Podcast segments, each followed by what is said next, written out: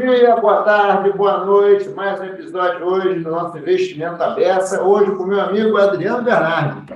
Tudo bem, Adriano? Tudo ótimo. Ah, Tudo ótimo. Que bom, que legal. Gente, o Adriano é especialista em finanças estruturadas e soluções né, com finanças estruturadas para mercado corporativo e tal. Ele vai explicar melhor, só para dar uma contextualizada. Adriano, fala aí, quem é Adriano Bernardi? É, enfim, tenho 20 anos de, de, experiência no mercado financeiro, né? Comecei minha carreira, acho que de uma forma um pouco diferente. Comecei estudando fora do Brasil, migrei para o Brasil uma idade um pouco mais avançada. É, sou sócio da 3R Investimentos, lá desde o início, desde 2013. Enfim, a gente tem áreas de atuações diferentes. Uma delas é a área que a gente chama de produtos estruturados, né? Tá. Sempre dentro de uma asset, dentro de uma gestora, a gente não faz nada relacionado a papel diretamente. Estou desde o início do projeto da gestora. Estou é, desde 13, então nove anos aí ah, praticamente. Tá. Antes disso, eu passei por instituições financeiras tradicionais, tanto no Brasil como fora do Brasil. Sempre é, mercado financeiro. Sempre mercado tá. financeiro. Sempre no buy side, na verdade. É, sempre na parte de ou de análise, ou, ou de gestão, ou de estruturação de produtos. É, numa idade, acho que eu estava 2013, eu tenho 45, se fizer a conta aí, uma idade mais avançada, eu percebi que eu não queria mais trabalhar para os outros e queria né, iniciar um projeto próprio. E hoje em dia a gente tem uma sociedade onde tem uma divisão clara lá dentro, a gente tem uma área de renda variável bem, bem importante dentro da gestora. Eu toco essa parte de produtos estruturados com um conceito muito grande de desintermediação financeira tá, por trás dele. Tá. Então, isso é um pouco minha vivência. É... Eu tenho um, acho que um perfil um pouco diferente, né? Eu comecei o inverso, muitas vezes as pessoas começam estudando no Brasil e vão fazer mestrado fora. Eu já comecei estudando graduação lá fora, então tenho uma cabeça meio meio gringa para algumas coisas. você ficou, você ficou parte ali da tua que, universidade, 19 até uns 24 anos, estudando lá fora. Exato. E começou a carreira lá Comecei fora. trabalhando lá fora. Muito diferente o mercado? Bastante. Bastante. É... Não, total. Assim, muito diferente. É... O pragmatismo. Eu, eu morei nos Estados Unidos, então americano é muito pragmático para as coisas, né? Tem o lado bom e o lado ruim disso. É... Mas assim, a forma de trabalho é muito diferente. O Brasil tem uma, tem uma questão muito relacionada a coleguismo, né? A agradar o chefe. Não criar conflitos. E não criar conflitos, exato. E os Estados Unidos não tem muito isso, né? As coisas são meio ditas como elas aparecem, vamos assim dizer. Então, para mim, por um lado, foi muito bom, porque é que eu acho que a escola é real, né? Você, o, o, o, você olhar o entorno, você acaba perdendo muito tempo, né? É, é. Tenta dar muita volta, tempo, né? você perde é, bastante. Muita volta. Né? Dá muita volta para chegar no objetivo final. E lá não, lá você acaba mas tem um lado ruim disso também, de você ouvir a verdade, né? Quem fala muito isso é o, acho que tem um modelo até do extremo disso, é o Ray Dalio da Bridgewater, né? Ele sempre é. fala que é, o, é a, a verdade a flor da pele, né? Sempre você tem que se expor o que você está pensando. Obviamente ele se cerca só de gente brilhante, é. doutorado, então, mas eu acho que é o, é o extremo disso. E, e nos Estados Unidos é muito assim, né? Então tem uma politicagem, como qualquer instituição grande tem, né? Mas eu acho que é, é diferente. Tá. É mais meritocrático. Você deve ter, deve ter estranhado um pouco, então, quando chegou aqui. Sim, é, quando eu voltei, sim. Para mim foi uma readaptação a, a voltar a viver no Adriano Brasil. Adriano devia né? ser aquele cara. Ei, é o Adriano. Nossa, o Adriano é fogo, cara. O Adriano não tem muita é, paciência. O é, Adriano, né? é, exato. eu sou um cara que eu estou sentado, mas eu tenho 120 quilos e 2 metros, então imagina. Além disso. Ah, não, é... também ninguém comprava briga com é. você. então, mas enfim, mas foi uma adaptação boa. Acho que hoje já passou bastante tempo, voltei em 2006, então já voltei para o mercado em São Paulo. Eu sou do Rio de Janeiro originalmente, é, minha família é do Rio. É, mas eu acabei. É, meu pai é estrangeiro, na verdade, meu pai é italiano, é, e era executivo de multinacional aqui em São Paulo. E quando eu voltei para o Brasil, na natureza normal, o mercado financeiro praticamente é. era todo migrado para São Paulo. 90 e pouco, né? É, 2000, 2000 2006. 2006, já estava Já estava grande parte. Depois teve uma volta, né, com as gestoras voltando para o Rio, mas naquela época tinha um, assim, tinha um mercado de trabalho muito pequeno no mercado financeiro e eu sempre quis continuar dentro, e principalmente dentro de assets, dentro de tá. gestão, tá? tá? Então, e aí eu acabei vindo para São Paulo. Aí eu passei por algumas assets é, importantes, Banco Fator, passei pela asset do HSBC, depois que o Citi vendeu, o Citibank vendeu a, a asset, eu fiquei dentro de uma, uma estrutura de uma DTVM estruturando produtos, depois eu passei pela Sul América, também na área de investimentos, e, e depois eu fui para a 3R. Então, praticamente. Foi empreender. É, exatamente. Foi empreender. Exatamente. Demorei, na verdade. Não, você é, tá diferença. É, exato, é, exato. Você vai é. empreendendo fazer o quê? Não sei, estou dizendo é, que eu vou ter que fazer. É verdade, né? verdade, tá certo. verdade. Então, Adriano, vamos, assim, falando um pouco aqui dos temas aqui da nossa conversa de finanças Sim. estruturadas. Pensar até que um pouco nos meus alunos aqui, tá, o que é finança estruturada? No nosso mundo aqui, é, depende. Ela, a finança estruturada ela tem é, vários, é, assim, várias formas de olhar para ela. Eu olho especificamente dentro da parte de fundos de investimento estruturados, tá? tá. no nosso ver. Então, o segmento nosso aqui, vamos falar mais de fundos estruturados. Exato. Tá. Que é, na prática, né, são os mecanismos de financiamento através de fundos, que são, a maioria das vezes, usados via FDICs, né? Estruturação de empresa via fundo, via FIP, no caso, os fundos de investimento imobiliário, fundos tradicionais. Então, FIP, é. imobiliário e FDIC. A grosso modo é isso, é, eu tá. diria que é onde a gente é, tem o nosso foco principal, tá? Dentro tá. da 3R, são as estruturas de, E por que, que isso é melhor do que um fundo líquido? Porque você fala, ah, a pergunta tudo bem, pode ser meio básico, mas só para a pessoa entender. Não. Um fundo líquido é um fundo estruturado. Assim, dependendo, perfeito. Um fundo eu estou comprando FDI, estou comprando ação, estou comprando FDB, e outro fundo eu vou estudar. Como mandando render alguma coisa, não é só comprar o que é melhor, tudo bem. Mas talvez na visão do investidor seja tudo igual.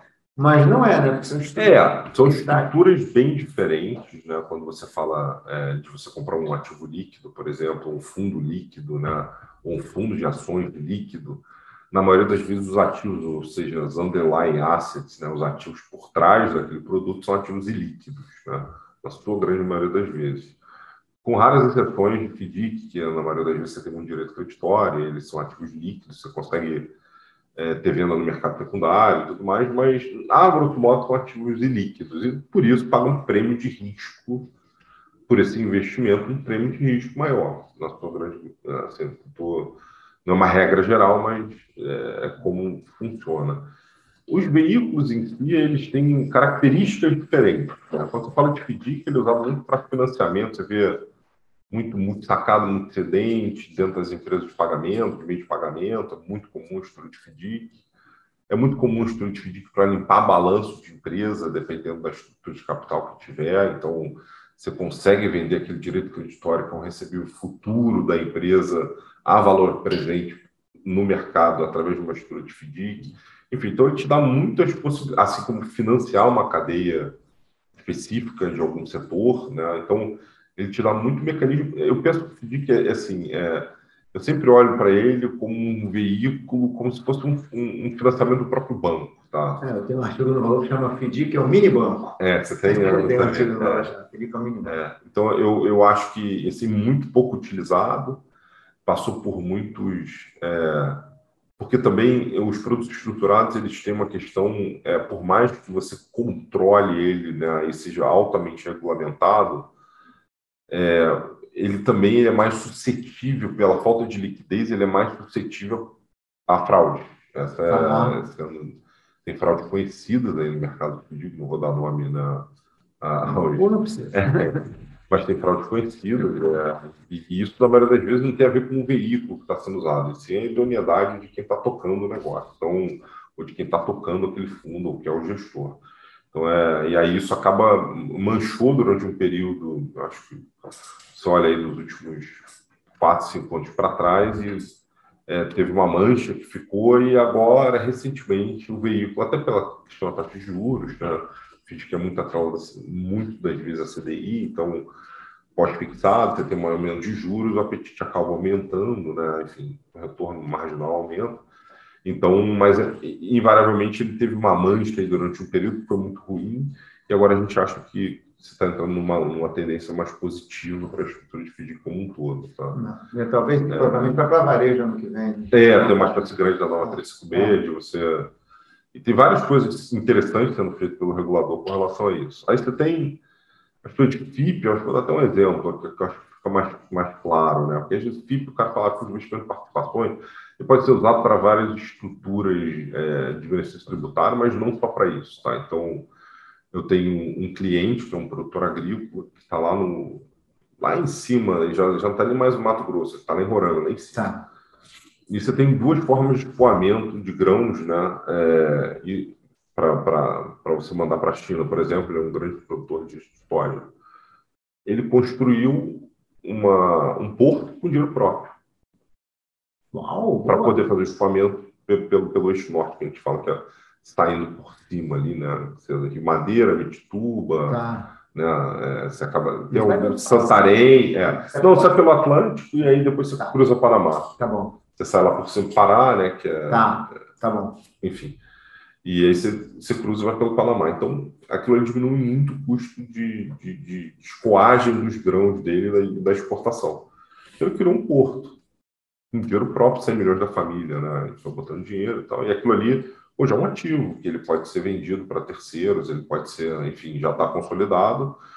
E aí o que, você faz? Um FIP para dar governança aquele negócio, dar eficiências tributárias. Então, e aí numa comercialização futura para compra de alguma participação de alguma empresa que queira entrar como sócio dele, você tem uma estrutura já muito mais bem montada, enfim, fica muito mais claro para esse investidor o que, que ele está comprando. Exato. Como se fosse uma é, companhia. Exatamente. Então, acho que esse é o exemplo que nós trabalhamos via FIP. Tem muitos FIPs ligados à energia, enfim, que não é nosso do mundo, tá? A gente não trabalha com esse setor.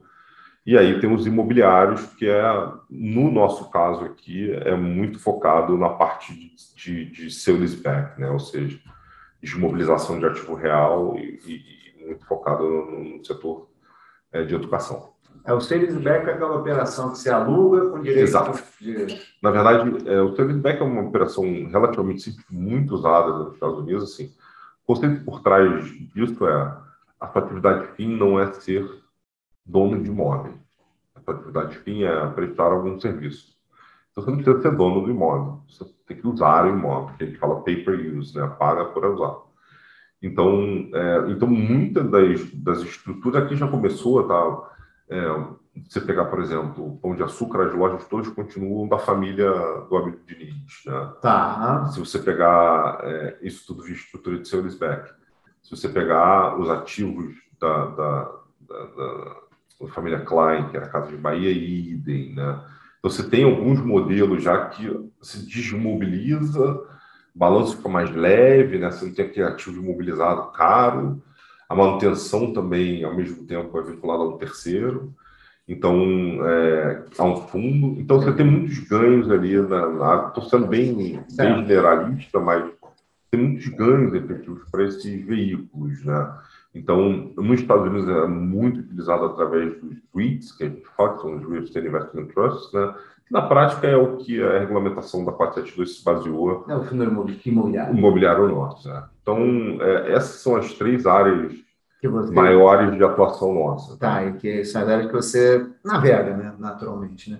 E aí, está então aqui para a gente o seguinte, Adriano, aí que ainda também pensando muito nos meus alunos, sabe? como é que é uma Quais são as etapas de um deal estruturado? Perfeito. Como é que vem? Como é que é? É, você tem um, um, fator de originação, né? Então, primeiro você tem que ter acesso a esses, esses potenciais clientes. né? Exatamente. Esse é um, ele, é, ele, no caso do exemplo que eu dei, ele é um produtor rural que eu empresto dinheiro para ele ver um FDIC que a gente tem de empréstimo direto ao produtor agrícola e aí aparecem outras demandas. Então, o processo de originação é esse né? Você tem sempre uma originação desses produtos, normalmente o beneficiário final envolvido.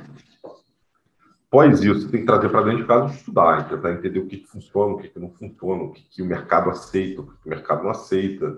Tem, que é outra perna. Afinal de contas, eu vou, vou precisar captar dinheiro Exato. de alguém, né? Então, assim, esse dinheiro tem que vir de algum lugar, né? Então, criar essa estrutura de uma forma onde seja palatável para o mercado de capitais absorver aquele tipo de risco, ou seja, ou às vezes chegar à conclusão que não dá para se fazer nada, entendeu? Então, tá. muitas das vezes tem.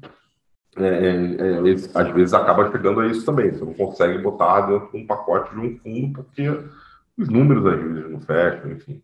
Mas na sua grande maioria é isso. E aí você vai, a mercado faz o que a gente chama de meio que um pilot fishing, um nome meio, meio sofisticado, mas é testar o mercado para saber, olha, essa tese funciona, você acha que isso aqui alguma coisa que. Teta vai um a um com. É, vai embaixo do braço, passa um teaser, um, né, um, um, um resumo da, da, operação como um todo, que funciona, não funciona, se o preço está errado, ou seja, o spread aqui sobre o CDI ou sobre o IPCA, ou qualquer que seja a tua forma de remuneração para o investidor final, está justa, não está, o custo está justo, enfim, você analisa as garantias estão no lugar, não estão. Então, você vai analisando a operação como um todo até construí-la. Né? E aí sim você vai ao mercado capital. Mas o que eu estou falando, na maioria das vezes, produtos estruturados eles demoram aí de 6 a 12 meses para você, desde a originação. Desde o papinho lá, exato, nada, exato. até botar alguma coisa na viabilizar, é, é, é bem isso. Então, principalmente em asset independente. Em banco, na maioria das vezes, a coisa já vem meio mastigada, né? Então, você vê muito, por exemplo, no agro, a gente vê muita operação é, de venda de carteira de direito creditório de produtor agrícola. Então, o que, que significa isso? Singenta, um exemplo. Singenta vende para o produtor agrícola final, certo? Certo. É uma empresa que vende químicos, né? Hoje em dia, cada hora dá um nome, agora virou agrotóxico de novo, né? Ah, já voltou para agrotóxico? É, ah, não saber. Que era defensivo agrícola e depois agroquímicos, agora, agora é agrotóxico. É, o grosso vende bastante coisa, mas o grosso é isso. E ela vende sempre a prazo. Então, ela vai criando uma carteira de direitos creditórios, certo? Tá. Aquele produtor agrícola que vai pagando né, ao longo do tempo. Às vezes, eles erram isso. A carteira de recebíveis fica muito grande. O que, que ele faz? Ele fala, ó, mercado, estou montando uma estrutura para me desfazer dessa carteira de recebíveis, mas o risco e a obrigação de recompra é meio que minha, porque é cliente meu. Então, ele coloca um FDIC a mercado com risco singenta ou risco cliente singenta com carimbo da singenta. Isso aí normalmente é um produto que vai para banco, que é no, o último, se não me engano, foi 800 milhões de captação. Então, é muito comum esses alavancagens de balanço também de direitos creditórios, tá? Ah. Então, é, é, esse é meio padrão, principalmente no agro. Não, não só no agro, mas em outros, em, em, em outros setores também. Então, acho que, que, então, assim, é diferente a velocidade quando você está numa instituição financeira, mas também não é tão rápido, uma coisa de seis meses, até você chegar no é, processo final, o dinheiro entrar. Ano, mas vai a três meses no ano, é menos de seis meses também não. É, muito pouco, tá. muito pouco provável. Tá, tá. Aí você falou em desintermediação. A gente, quando Perfeito. fala em mercado de capitais, a gente fala muito em desintermediação. E aí, como é que a gente, como é que é esse processo e quais as vantagens dele? Então, como é que um fundo intermedia, porque assim, o normal seria, vou no banco, né? a gente aprende isso, né? mas não perde um dia emprestado. Temos uma opção diferente, que é você falou, dou crédito através do meu FDIC, por exemplo. Perfeito. E aí? E assim, é a vantagem? É, não, sem dúvida. É. Eu acho que eu vou dar até um passo atrás. Você tem hoje uma, uma, uma dinâmica meio perversa no Brasil, que foi a dinâmica de concentração bancária. Né? Então, você, na prática, criou até um, um modelo meio carteirizado, de cartel porque você tem pouquíssimas instituições financeiras, as fintechs ah, estão mudando. Tem cinco instituições vão fazer uns quase 70%. É, é, é, Você tem algumas fintechs aqui criando um mercado, tentando fomentar um mercado desintermediado, vamos assim dizer, né? É, isso não caminha na mesma velocidade, todo mundo tem a referência bancária muito grande. E aí, quando você vai para o mercado bancário tradicional, que acaba acontecendo? O custo de funding daquela instituição, então o custo de captação daquela instituição, ela é repassado para quem está tomando crédito. Né? Então, acho que isso é, é... Então, ou seja, aquela estrutura com a agência, um monte de gente, um monte tá pagando de controle. Aí tem outra coisa que eu já que acho que faz sentido. Né? O banco faz um monte de coisa, né? Especialista. Né? Isso traz custos também, né? Mas, tipo, não, isso, não, é exatamente isso. E não só isso. Além disso, dependendo quando, em que público você está, eu falo que ele é meio polvo, né? Ele quer não só emprestar dinheiro, mas ele quer. Ah, você tem uma folha de pagamento? Deixa eu dar uma olhada, de repente a gente faz um negócio. Ah, pô, eu quero te vender um seguro. Então, é muito comum isso. A gente já, eu, eu trabalhei em banco, tá? Não estou falando mal de banco, estou falando do modo operante só. Então, o banco você senta lá num comitê de cross-selling, por exemplo. E aí você vai analisar o cliente X. Que áreas do banco estão atuando no cliente X, por exemplo, né? E aí, a área X, Y, Z, é legal, mas por que, que dá para a gente fazer nas áreas que a gente não está atuando? Então tem muito isso, é você meio que abraçar o cliente como um todo, né? Tá, já está aqui comigo, né? O que mais eu posso vender para ele? É meio o que acontece em agência com pessoa física também, né? Sim. Então é meio o mesmo conceito. Quer levar um seguro, um investimento? Então, perfeito. Então o custo embutido ele não fica tão claro, né, para você. Você acha que você está pagando só em cima do crédito que está tomando, mas você paga em várias outras formas, né? Então, quando a gente fala de desintermediação nesse conceito, é é desintermediar essa arquitetura padrão que a gente tem, né? que é uma arquitetura bancarizada.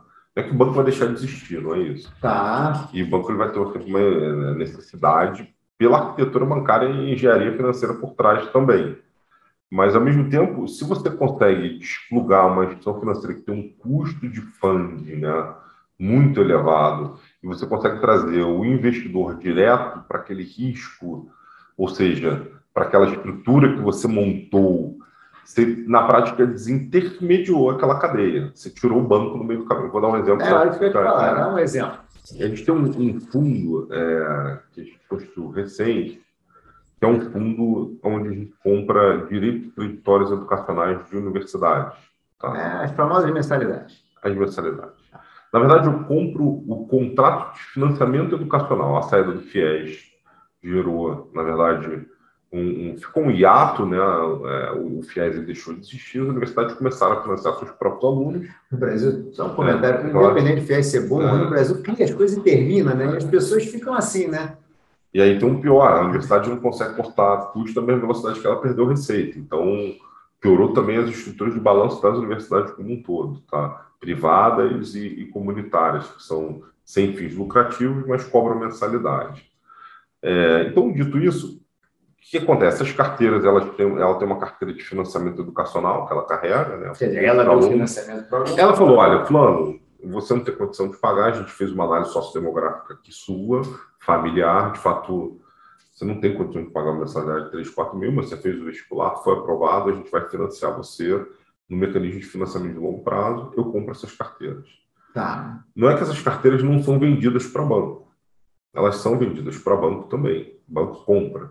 Tá. É, mas só que o que ele faz? Ele chega e fala assim: olha, é, a Universidade X, é, eu entendi aqui, você quer vender carteira, mas eu quero só comprar medicina, odontologia, né, os direitos. É que eu pego o boi, né, ela trincha o boi e fala assim: ó, me dá o, o, né, o orro de bife, o, o vazio, o chão, o patinho, a carne de segunda, ninguém quer tocar, que são os cursos de tickets médios menores, né, com maior nível de inadimplência. A gente não, a gente compra a carteira como um todo, tem muitas amarras ali de garantia, obviamente, que a gente colocou, mas na prática é isso.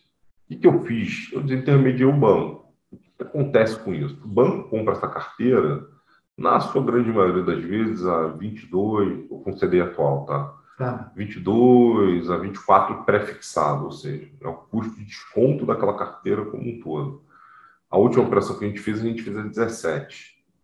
Então, Uau, 7 pontos percentuais e pagando E pagando para o investidor final uma remuneração de CDI mais 5. Então, é, assim, é uma equação que, na prática, todo mundo é, é meio ganha-ganha, é, entendeu?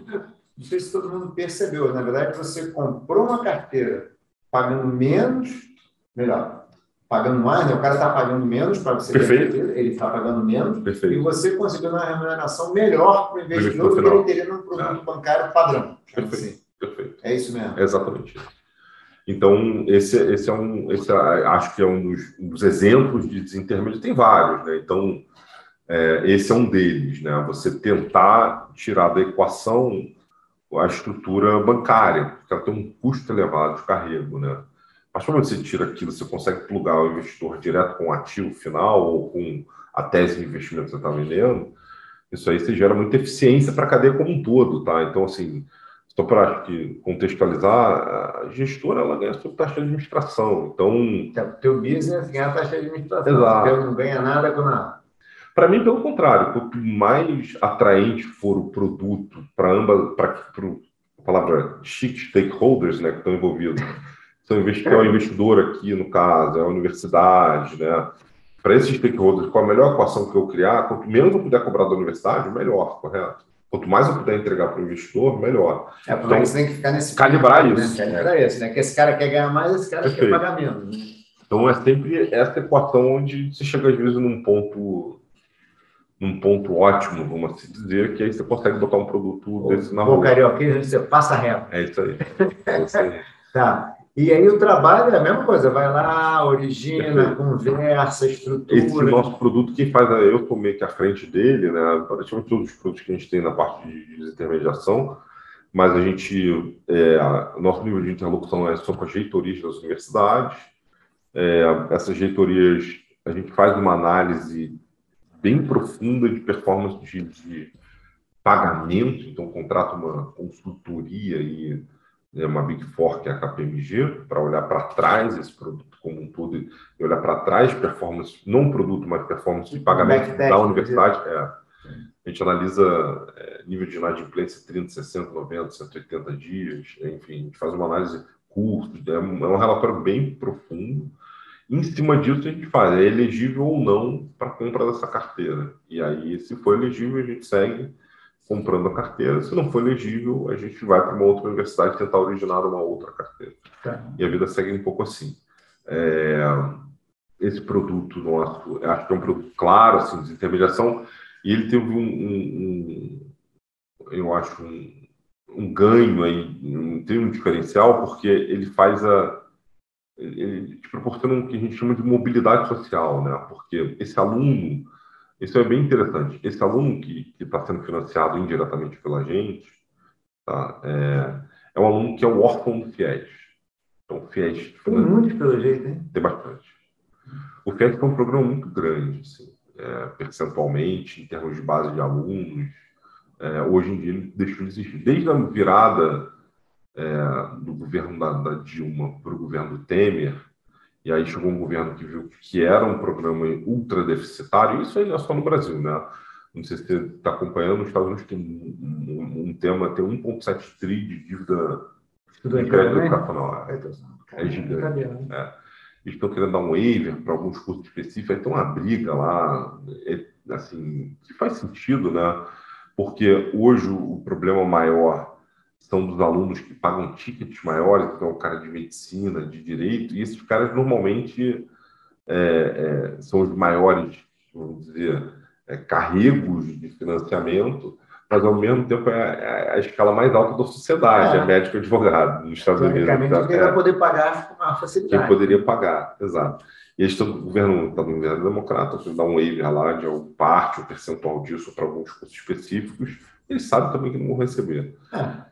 O FIES era um pouco isso, o governo chegou, olhou, fez conta, a conta não fechava e começou a, a diminuir o programa. Na verdade, hoje em dia ele é praticamente inexistente, tá? Então, cinco anos ele deixou de existir. Você tem um ProUni que ele se mantém dentro das limitações que ele tem e ele continua, né? E o que aconteceu? Com a saída do FIES, ficaram muitos órfãos alunos e ele começou a ser financiado pela própria universidade.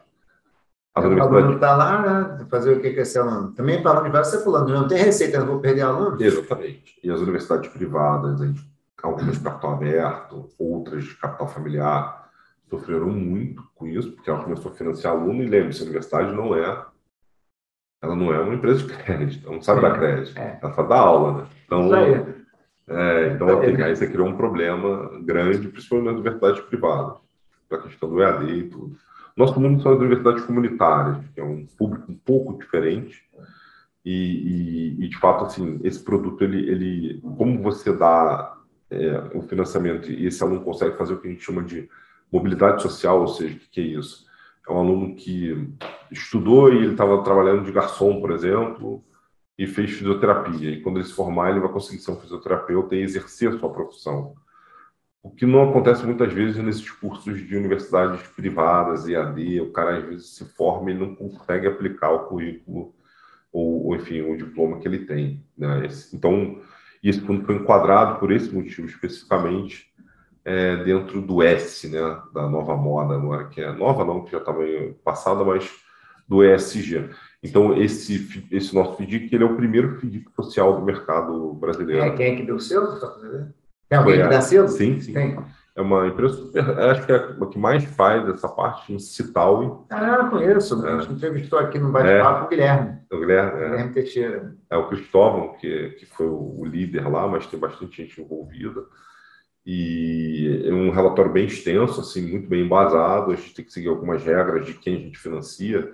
Então, por exemplo, eu não posso financiar um aluno com renda familiar de 60 salários mínimos, né? Porque esse cara não tinha é. financiamento. Eu tenho que financiar, tem, tem umas limitações claras do que a gente precisa fazer. Ah, esse relatório é público? Público. Ah, depois você vai mandar público, Claro, com certeza. Parabéns, né? Negócio legal. É, assim, não foi uma coisa inesperada, a gente não esperava, e aí conversando com os investidores, falou, isso talvez a gente tenha um fundo bem tradicional de fazer investimento de impacto, que entrou na, na cota desse FDIC, então Sim, acho que foi uma, foi uma surpresa boa. Eu sendo bem sincero, a gente não mirava. É, eu não mirava. Gente, nossa cabeça não era que fosse um fundo social. É que a gente está fazendo uma equação Sim. boa para todo mundo. Acabou funcionando como um fundo social e tem as métricas muito bem basadas no social principal, é, principal social bonds da União Europeia. Enfim, então, um relatório bem extenso, bem. bem, bem ah, vocês para o produto, então? Sim. Não, assim, a gente tem algumas limitações em termos do público que eu financio eu tenho algumas questões relacionadas à, à, à etnicidade, é, raça, cor, tá. enfim, então eu não posso, é, sexo. É, tem umas ponderações. Tem umas ponderações que eu tenho que ter um mínimo específico. Por exemplo, eu tenho que ter 60% no mínimo de mulheres, negros ou pardos ah. financiados. Então, tem uma análise sociodemográfica dessa carteira também tem que ser feita. Aí, é. Mercado de capitais então, é, é, eu acho que é, foi bem interessante, sim. Pô, bem bacana, bem bacana. Me conta uma coisa, você estava falando mundo agro. Sim. Brasil, Brasil agro, né? Para é. pop também, não sei o quê. Mas quais são os, os setores, sim, dentro do que você vê, independente da atuação na presença, quais são os setores que você acha que são os mais elegíveis assim, para usar esses instrumentos estruturados? Eu acho que assim, é, quando você olha, saúde, sem dúvida, é um deles. Saúde? É, saúde eu acho que tem uma ineficiência grande dentro das estruturas. Isso foi ineficiência, interessante. É, não, tem uma ineficiência muito grande, principalmente porque, é, como eu tinha comentado, a verba, né, uma verba constitucional de 12% do orçamento federal vai para a saúde e, e vai para o SUS. Tá. Isso. Aí tem que ser hospitais, é, hospitais filiados ao SUS, né? Que tem os hospitais que são Perfeito. do governo e tem hospitais tipo Santa Casa, que são, sei lá, não sei como é que são. É, normalmente tem uma congregação é, religiosa por trás, ou os franciscanos, alguém. Tá. Mas na sua grande maioria presta serviço para o SUS. Então, obviamente, ali você tem uma ineficiência estrutural, e, e aí sempre, quando a gente fala ineficiência, sempre volta para a parte financeira, né? Para é, de balanço desse é. lugar, poder pagar as contas e, e, e muitos desses hospitais, vamos assim dizer, são muito bancarizados. Né? Banco, principalmente, o banco sabe que os, tem algumas coisas que, que, a chance de você deixar de existir é grande, é saúde e educação. Né? Tá. Então, assim, você fala, eu fechei um hospital, onde você vai botar o doente? Você vai tirar o cara da UTI, vai botar ele na rua, né? Então, você vai alimentando uma ineficiência recorrente, não no mundo privado, tá? Esquece as grandes, os grandes redes hospitalares, tá.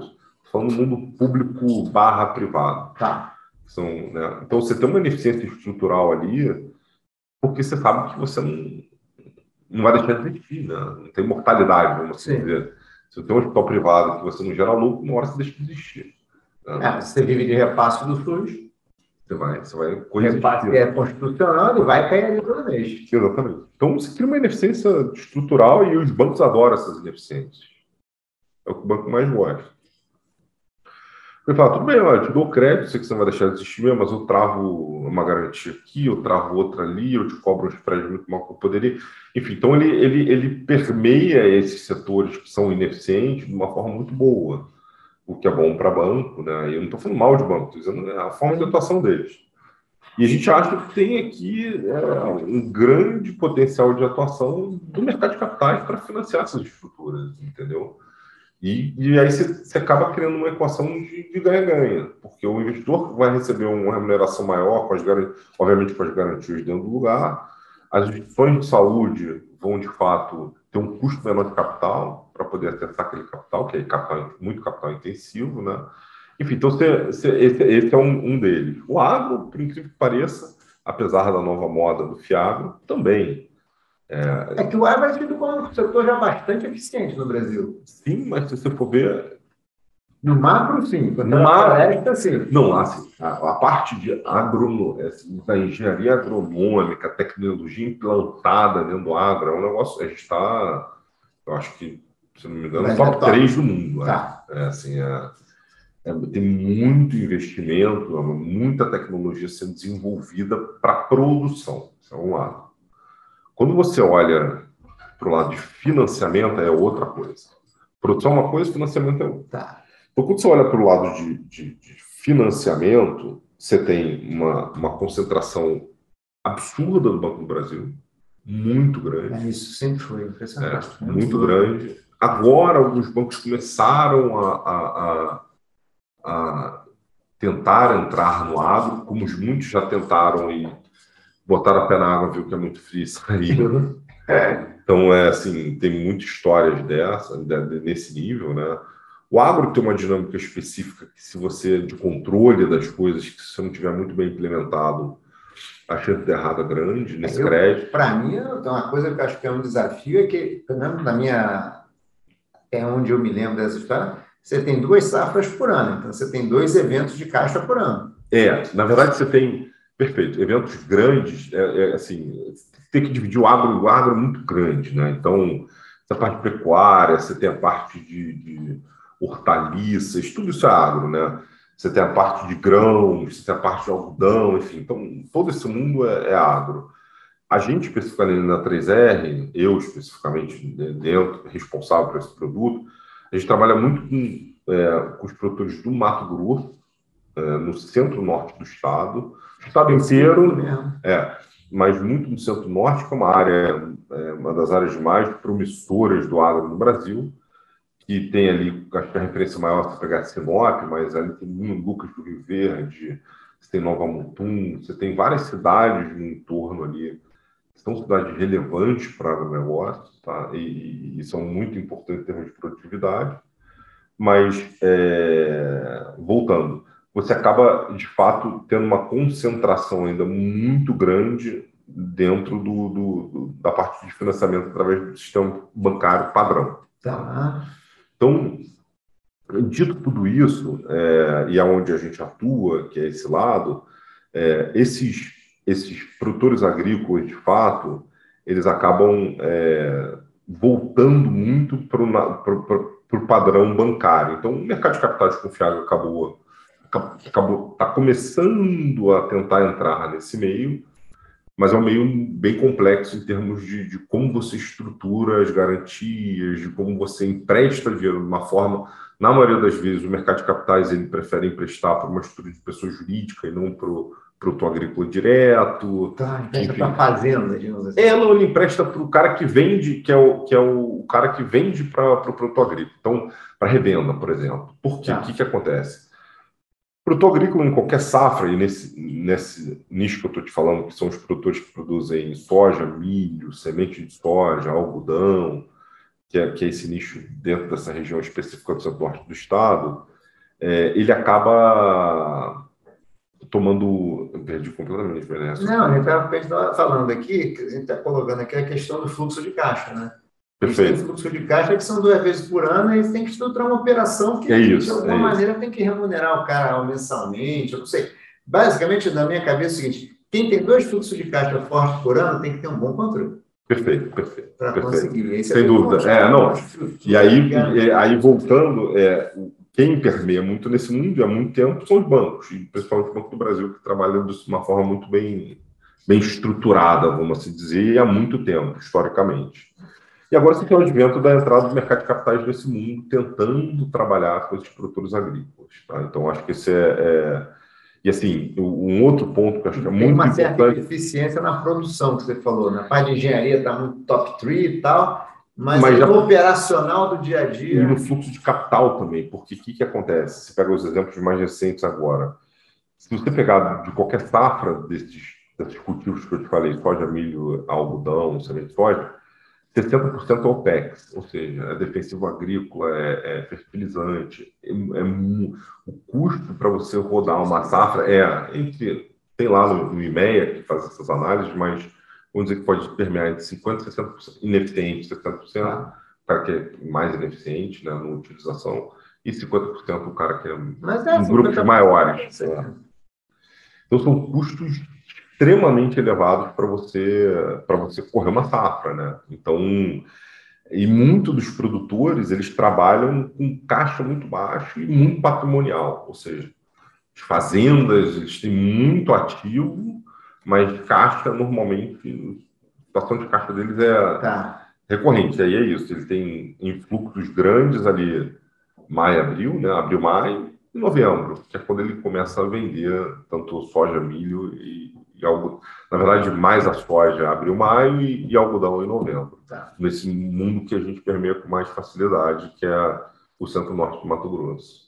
Ou seja, muito especializado, né? O centro-norte é. Mato Grosso. é assim. O é bacana, mas é, é assim, chega. Olha, eu vou estruturar é. aqui, eu é, vou... não, é. é assim não, né? Pelo jeito, é, não é uma não. Não, é, é assim, é uma, é, foi uma surpresa muito boa para a gente, institucionalmente, também poder é, esse foi um projeto que demorou também, que a gente já está no quarto ano dele, e agora estou emitindo uma nova série de cotas. É, um produto foi muito bem aceito pelo mercado, que foi pré-existência do Fiagro. Então, acabou você tá. tendo. É, você fez um FDIC. Era um FDIC. Um FDIC tá. eu, não, eu nem mudei ele para Fiagro ainda, vou mudar ele agora. Ele vai virar um FDIC Fiagro em julho, agosto.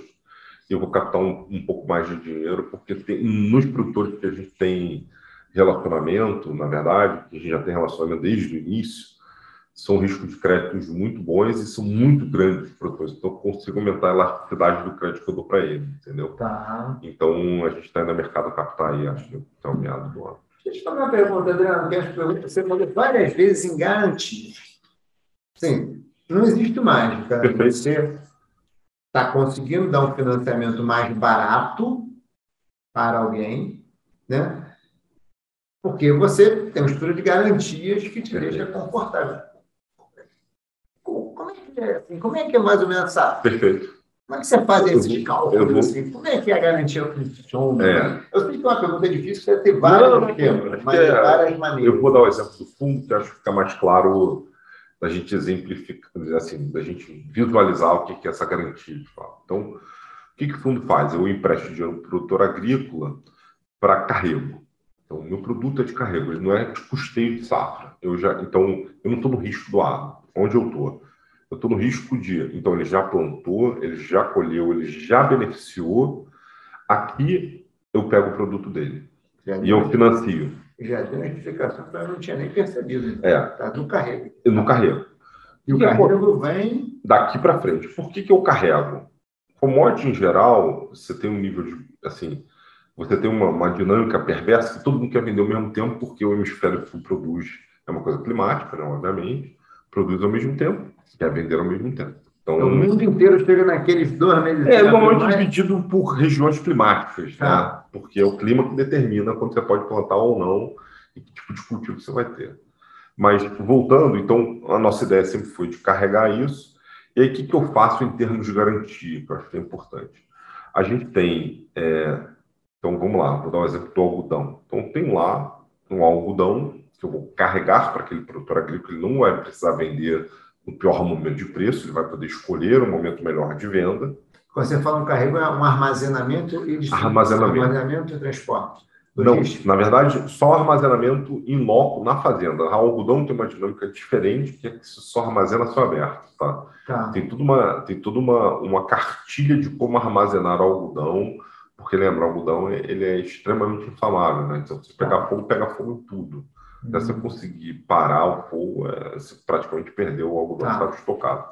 Então, tem até uma cartilha muito clara de como armazenar esse algodão técnica, inclusive desenvolvida pelo, pelo, pela área técnica da AMPA, que é a Associação Mato Grosso de Produtores de Algodão. E aí eu carrego esse algodão, mas ao mesmo tempo, o que, que eu faço? Eu carrego sempre com 120% do que o do, do, do, valor do algodão que eu estou carregando, ou seja, se eu emprestei para ele 100, eu tenho sempre 120% em algodão. Tá. tá? Acho que esse é o primeiro você ponto. Você conseguir, teve alguma questão na venda que você... Ah, Oscilação de preço, e eu sempre, é, se esse preço cai abaixo de 100%, eu sempre chamo mais ativo para compor os 120%. Tá. tá? Então, é, esse acho que é, é um dos primeiros pontos. Eu tenho, é, assim, no fundo, eu não, né? Tenho uma das maiores garantias, hoje em dia considerado, que é a alienação fiduciária. Então, na verdade, eu carrego, eu tenho uma alienação fiduciária daquele algodão que está lá e eu contrato uma empresa de monitoramento para monitorar o algodão. Por quê? Porque é meio comum no agro, no algodão muito, muito, muito menor esse risco, são fardos muito grandes, é, de você é, transviar aquilo para um outro lugar. Está lá na fazenda armazenado, ninguém viu, ninguém pegou, parou um caminhão lá, é, não, é, acontece. Ou até mesmo o próprio produtor querer te. Que não é o nosso caso, nós produtores somos num nível muito elevado, mas isso acontece numa escala menor do produtor pegar um algodão, vender para terceiro e tirar de lá quando você for ver, não tem mais a garantia, entendeu?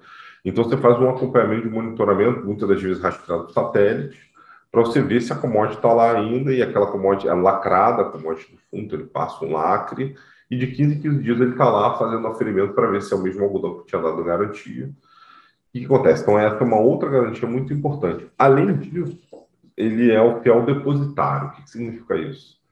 Ser fiel depositário é, significa que eu estou emprestando, o fundo está emprestando aquele dinheiro, mas o responsável pela existência daquele ativo é do, é do produtor agrícola.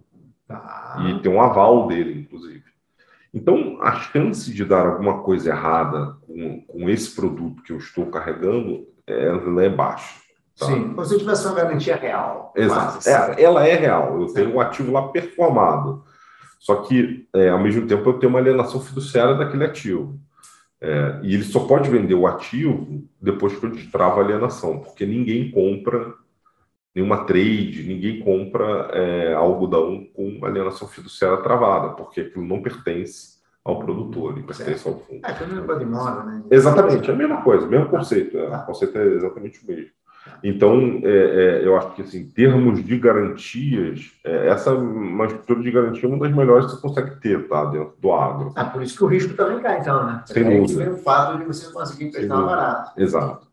Então, isso serve para qualquer outra commodity, tá? Então, essa alienação, então, pode, a gente pega a alienação fiduciária também, armazenado nos silos, é, e aí monitorado, ela entra dentro do armazém, vê o que silo que está, qualidade é, da soja, umidade da soja, que muda muito a qualidade e o preço da soja dependendo do nível de umidade, idem para semente de soja, idem para milho. Então, tem todo um aparato, são empresas multinacionais que fazem esses monitoramentos, tá? para você ter uma garantia de que do que foi dado e garantido está performando dentro do esperado. Existe e é aquela mesma. Exato, está ali. Existe exatamente. Ah, interessante. Então, ou seja, é bem específico, né? Porque você está. É, assim, não é. Até pensando um pouquinho a questão do banco, né? dependendo. O banco grande, de repente, é uma operação cara para ele, né? Ir lá, entender cada situação daquela, não sei o que, tem que ser um negócio muito grande. O Banco do Brasil tem uma operação de carreiro específica nos moldes. É um pouco diferente porque ele pega a alienação da terra. Tá. Ele não pega a alienação fiduciária da commodity. Ele pega a alienação da terra do produtor agrícola, que é uma trabalheira enorme para você executar, porque aí é um outro modelo. Tá? É, é a nossa execução aqui, eu tenho a commodity, ele não me pagou, eu tenho um período de negociação que ele pode. É, nunca aconteceu, tá? Eu não tenho. É. Esse produto, eu tenho um problema bom, que assim, eu tenho pré-pagamento. Tá. Antes de terminar a, a linha de crédito dele, ele já me pré-pagou tudo e eu tenho que emprestar de novo. Então, é, aquele fluxo já entra aquele dinheiro. Que é, dinheiro parado em FDIC é, é. dinheiro que manda a mão, né? Você tem, é. Dinheiro em FDIC tem que estar sempre girando, né? Sempre emprestando. Então, é, esse produto do agro é um produto que, que, que foi, que foi muito interessante porque foi pré-pandemia, né? E a gente você tinha um problema sério de carrego de algodão no Mato Grosso, porque o Mato Grosso produz de 10 a 12 bi de reais ano de algodão para exportação, tá? Para o mercado interno. Então, quando você, no início da pandemia 19 20, é, né, 20 na verdade, foi quando a gente lançou o produto. é, você não sabe o que ia acontecer com a cadeia, porque o comprador marginal do algodão brasileiro, lá fora, né, Ásia principalmente, e que produz para as empresas de fast fashion, né? É, H&M, Zara, aqui no Brasil, ah. Renner, é, Loja de Marido. São empresas que as coleções mudam em 15 dias, já mudou a coleção, né? Só que nas lojas todas fechadas, e aí? Você não comprou um algodão, o algodão ficou travado no Brasil, até a cadeia voltar ao normal, o processo ficou travado.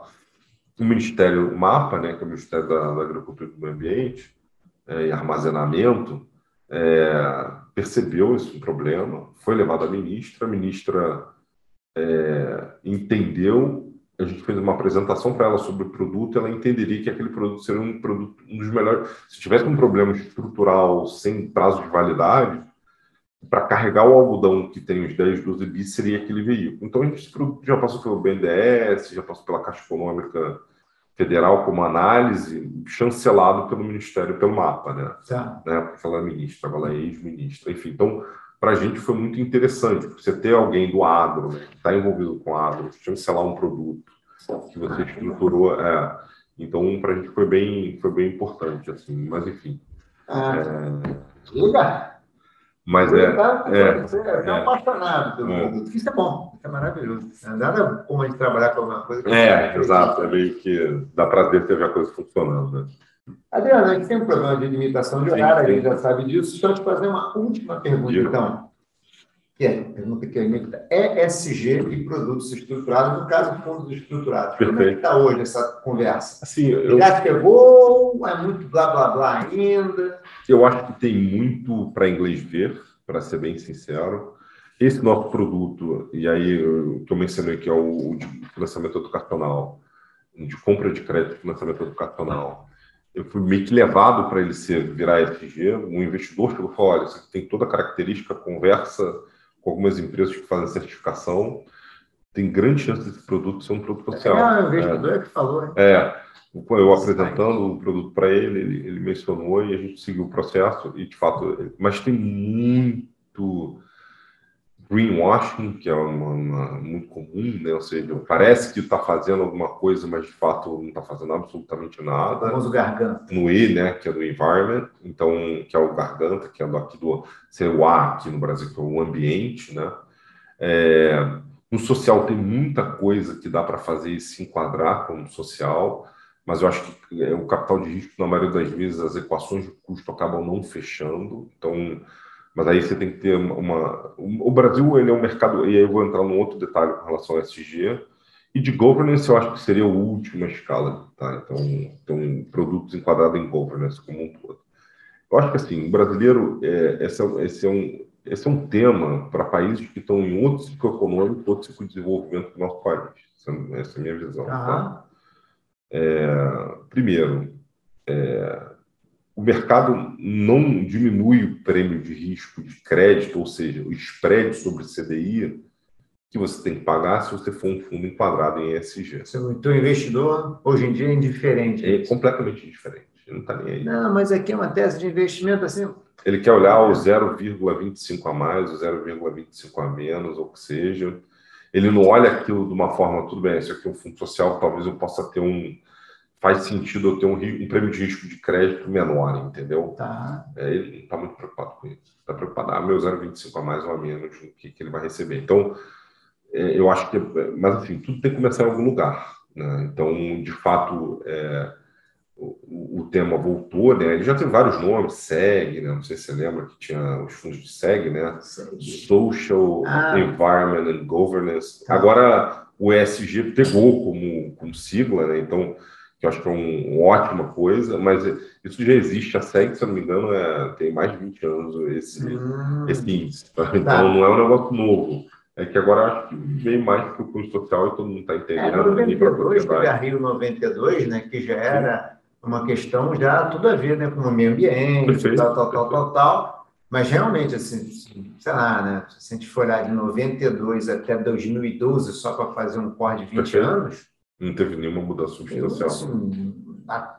nada que se compare aos últimos cinco anos. Perfeito. Até os últimos, de 92 a 2012, eu não ouvia falar mais do assunto. Não tá muito bem. Não é que o falta climática não existisse, mas o mercado sim. financeiro bruto não tinha. Não tinha, não tinha. Aí 2012 para cá, 2015 para cá, 16 para cá, estamos ouvindo falar, Perfeito. e é o que você falou, parece que pegou. Talvez pela emergência, né? A gente é. hoje em dia, passados. A gente vê, né? Acordo de, esses acordos todos, a gente já sabe como é que funciona, né? Vai lá, a pessoa reúne, fala um monte de coisa na ONU, sei onde. Aí fica 10 anos negociando e não sai do lugar. Até que Sim. chega uma hora que a olha para o precipício. É, Agora tem que fazer. Agora tem que fazer, né? Acho que é um pouco do ser humano. É, e assim, eu acho que a gente aqui, dado a característica, assim, para o agro seria um, um, um, muito importante isso, mas está engatinhando no agro, porque, é, é, como eu falei, é muito greenwashing, as empresas que potencialmente poderiam ter, de fato, isso como um tema efetivo, ele só está fazendo porque o comprador marginal dele exige. E não está nem no Brasil, o comprador marginal está fora do Brasil. Então ele não está fazendo por uma questão altruísta de falar, olha, não, a gente tem que melhorar isso aqui, que de fato faz diferença. Não, ele está preocupado porque senão o produto dele não vai ser comprado. Entendeu? Então, um é o, o, mecanismo inverso. Mas de uma certa forma ou de outra, é positivo, é também. Está né? é. sendo obrigado a fazer, então a forma não, não vem É que nem aluno, né? Não é que ele estuda, não é porque ele estudou porque ele quer aprender, ele quer passar na prova. É. Né? Tudo bem, pelo menos ele vai aprender uma parte, né? É isso aí. De uma certa forma, ele tem um benefício eu acho, do veículo e social como um todo para esse tipo de produto. Só acho que a gente está num estágio ainda. Teve muita. Não só no Brasil, tá falando mal, mal, mal ou não, estou dizendo estágio diferente, mas nos Estados Unidos também teve um exagero muito grande. A SEC começou aí em cima né, dos fundos que eles chamam de ESG para saber se de fato eles estavam tendo alguma relevância, estão criando uma cartilha dentro do CFA Instituto para tentar entender e enquadrar esses fundos como fundos de fato que tem impacto dentro da sigla ESG. Então, eu acho que o, a ponta de lança aconteceu e agora tem que seguir algumas coisas né, em termos regulatórios para que de fato venha para ficar e seja aplicado. Eu acho que essa questão. É um processo também. É, né? exato. É um processo. Um processo. Dúvida, Você falou, o investidor talvez tenha que aceitar em algum momento uma remuneração um pouco menor. Sem o dúvida. produtor talvez tenha que aceitar alguns custos um pouco maiores. Perfeito. Você vai Aí, que como, né, em algum momento a coisa vai ganhando tração, e aí vai ganhando escala também. Perfeito. Mas é um processo. Sem dúvida, sem dúvida. Meu cara, devia se deixar a sua mensagem é. final aqui para o pessoal, aqui, o que, que você poderia já na nossa, nossa plateia aqui. Não, agradecer o convite, é, que foi, é, foi muito interessante a conversa, é difícil concatenar todas as ideias, ah, porque cada produto é um é diferente, é. então às vezes você acaba meio que passando mensagens não tão claras, mas eu acho que o, o bojo aqui, o grosso da ideia a gente conseguiu passar, é assim, muita coisa pode ser feita pela, pela forma de desintermediação e via mercado de capitais, não via né, a, estrutura, estrutura tradicional bancária que a gente está acostumado. O mercado de fundos no Brasil é gigantesco, me atualizando os números, 7 tri, então, você imagina, se você consegue criar produtos para intermediar a estrutura padrão bancária e você tem um canhão de capital do outro lado, como esse mercado de fundos de investimento, você consegue ter muito fluxo né, para a parte de estruturados. Então, eu acho que isso é pouco explorado no país ainda, como um todo, é, e tem muita coisa a ser feita. Assim. E, na maioria das vezes, as estruturas como um todo os stakeholders todos acabam se beneficiando de uma certa forma ou de outra, por diminuição de custo de capital ou por mais flexibilidade na estrutura que você está montando, enfim, aí tem N, N variáveis é, que tem que se analisar. Mas são, você falou, né? Você tem vantagens, diferentes de vantagens, você tem dúvida. diferentes campos onde você pode encontrar algumas vantagens. Sem dúvida, sem dúvida. Acho que tá bom. Maravilha. Então, cara, muito obrigado. Eu que agradeço pelo convite, foi, foi sempre muito bom. É, sem dúvida.